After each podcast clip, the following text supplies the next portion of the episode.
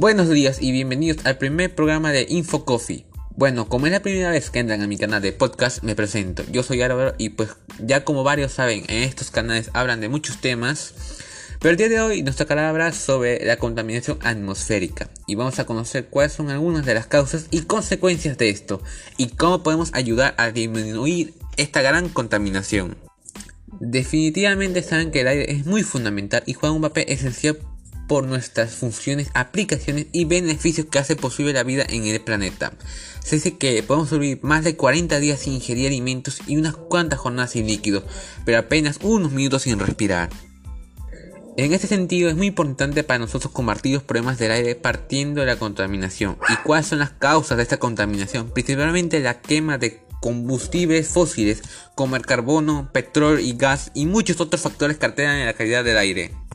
Un hecho lastimoso es que el aire que respiramos cada vez está siendo más contaminado. Según el portal de Biblioteca Nacional de Medicina MediPlus, la contaminación del aire es una mezcla de partículas sólidas y gaseosas, argumentan ellos. También indica que el polvo, el polen y las esporas de moho pueden estar suspendidas como partículas en el aire. Por otro dato es que uno de los contaminantes más peligrosos, aunque no parezca, es producido por los vehículos y los motores de combustión o explosión. Esto a causa de la gran cantidad de plomo, benceno, óxidos de carbono que producen. Todo indica que la contaminación atmosférica debido a emisiones masivas de sustancias nocivas al aire altera de forma considerable el delicado equilibrio natural y armónico del medio ambiente.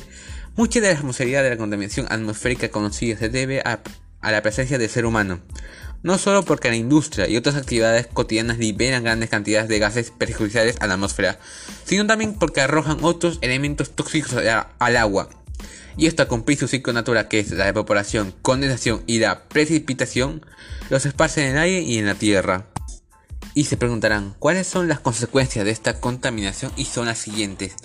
Problemas respiratorios. El aire contaminado puede deteriorar la salud de las personas y los animales e incluso las plantas, al contener sustancias cancerígenas o venenosas. Daño en la capa de ozono. En las capas superiores de la atmósfera se halla la capa de ozono, que nos protege del impacto directo de los rayos solares. Ciertos gases reaccionan con él y agujerean la capa protectora. El efecto invernadero. La presencia de ciertos gases pesados en la atmósfera constituye una barrera química artificial que impide una porción del calor terrestre irradiar hacia el espacio, haciendo que aumente la temperatura mundial. También les diré propuestas para disminuir la contaminación del aire. Podemos reducir nuestro consumo de plástico. Es importante que sepamos más sobre los productos plásticos para entender el verdadero impacto de los plásticos en el mundo. Son materiales muy diversos que causan impactos muy diversos sobre el medio ambiente. Es necesario evitar todo lo posible comprar plástico desechable, especialmente poliestireno, un tipo de plástico difícil de recuperar y reciclar. Podemos llevar una bolsa reutilizable cuando vayas de compras o usar una botella de agua reutilizable. reutilizable.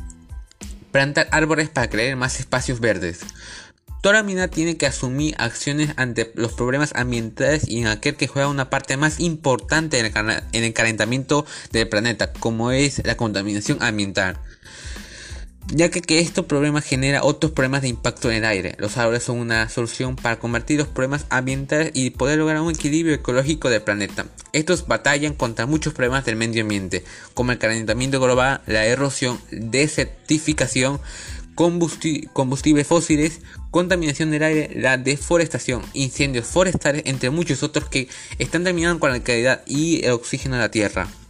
Disminuir el uso de vehículos, reducir el uso excesivo de, automóviles y sus alternativas negativas no solo depende de mejoras en el transporte público y la movilidad en bicicleta y a pie, sino también de una, mejora, de una, de una mejor gestión en el uso de este a, persuadir, a las personas para que, para que usen eficientemente sus autos. Las ciudades pueden reducir emisiones de gases de, de efecto invernadero, contaminantes del aire y permitir a sus ciudadanos disfrutar en entornos urbanos más seguros y habitables y con menos pérdidas en el tiempo de tráfico. Después de oír todo esto, pongamos a pensar qué tan importante será para nuestras vidas, para nuestra salud y una vida más plena sin riesgo. Quizás hayamos contaminado inconscientemente el aire, pero aún estamos a tiempo para cambiar esta situación.